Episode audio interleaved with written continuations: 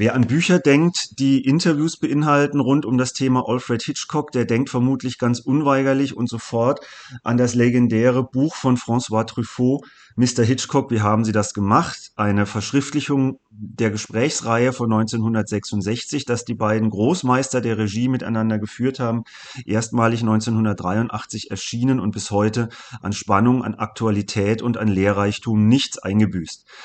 Nun ist ein neues Buch erschienen, ähm, das sich über Interviews dem Meister of Suspense Alfred Hitchcock annähert. Das Buch ist herausgegeben von Josef Schnelle und hat den Titel Der unsichtbare Dritte, Hitchcock und der deutsche Film. Der Untertitel deutet schon an, es ist eine ungewöhnliche Klammer, die das Buch aufmacht. Ähm, es ist dadurch aber auch eine sehr interessante und eine innovative Klammer.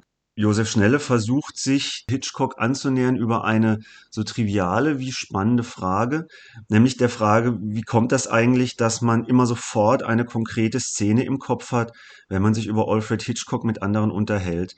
Und von dieser Frage ausgehend führt er insgesamt sieben Gespräche, Gesprächsessays mit Filmschaffenden aus Deutschland. Da sind namhafte Bekannte dabei, wie Christian Petzold und Dominik Graf. Da sind auch unbekanntere, aber nicht minder interessante Namen dabei, wie Hermine Hundgeburt, Sophie Linnenbaum oder Nana Neul. Und mit diesen Regisseurinnen und Regisseuren unterhält sich Josef Schnelle, indem er zu Beginn eines jeden Gesprächs eine Szene stellt, die der Gesprächspartner oder die Gesprächspartnerin auswählen darf und sich ausgehend von dieser Szene ein Nachdenken, eine Reflexion, ein Gespräch über die Filme von Alfred Hitchcock entspannt und daraus dann abgeleitet auch eine Reflexion über das eigene Filmschaffen herausgekommen sind tatsächlich interessante Gespräche, äh, die vor allem deswegen interessant sind, weil sie undogmatisch und offen geführt wurden, also ohne Fragenkatalog, ohne ein ganz starres Ziel, ähm, ohne auch einen großen, und das ist positiv zu verstehen, ähm, journalistischen Kern, zu dem man vordringt, sondern tatsächlich als ein Plausch, der im Nachhinein transkribiert wurde. Ein schönes Zusatzfeature ist dabei, dass die Szene, die sich der Interviewpartner, die Interviewpartnerin mitgebracht hat, ähm, sehr reichhaltig ähm, im Stile eines Storyboards zu Beginn des jeweiligen Essays bebildert wird. Also man sieht über mehrere Seiten beispielsweise die legendäre Flugzeugszene, wie Cary Grant im Maisfeld verschwindet und am Ende vor einem brennenden Tanklaster davonrennt, sieht man in kleinen aneinandergereihten Bildern.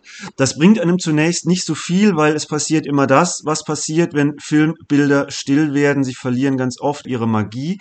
Allerdings fängt der Autor das auf, indem er die jeweilige Szene noch einmal verbalisiert und dadurch auch mit einer gewissen Spannung auflädt. Und wenn man den Film kennt, dann hat man die Szene und die Atmosphäre, die in Hitchcock-Filmen ja oft so beeindruckend ist, schnell wieder präsent. Wenn man den Film nicht kennt, dann hat man ein Gespür dafür und hat zumindest ein bisschen was gelernt.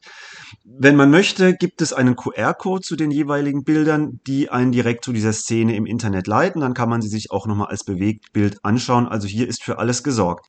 Das steht auf der Haben-Seite. Auf der Soll-Seite dieses Buches steht, dass nicht alle Versprechen, die gemacht werden, eingelöst. Beispielsweise möchte der Autor mit seinen Gesprächen, wie es im Klappentext heißt, zum Kern der Lust am Filmemachen vordringen. Das wird leider nicht immer erreicht. Oft verbleiben die Gespräche zwar auf einem interessanten, aber doch durchaus allgemeinen Geplänkel rund um Alfred Hitchcock und das Filmemachen insgesamt.